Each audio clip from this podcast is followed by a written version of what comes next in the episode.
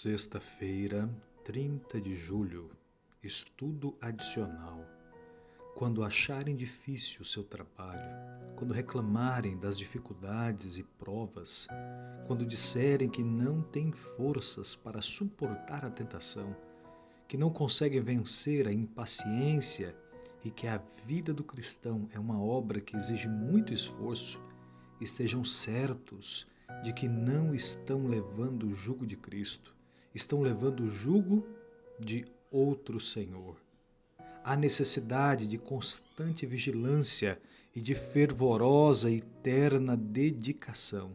Isto, porém, virá naturalmente se o coração é guardado pelo poder de Deus mediante a fé.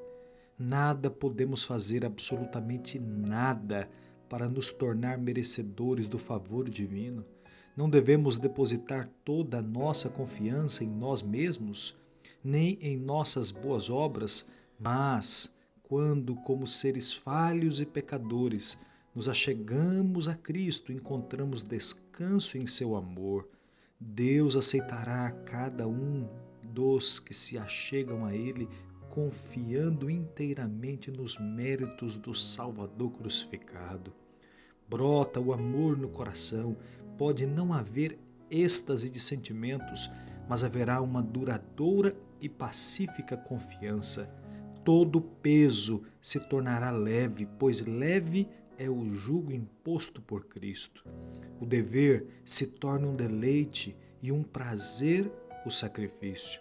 O caminho que antes parecia envolto em trevas torna-se iluminado pelos raios do sol da justiça.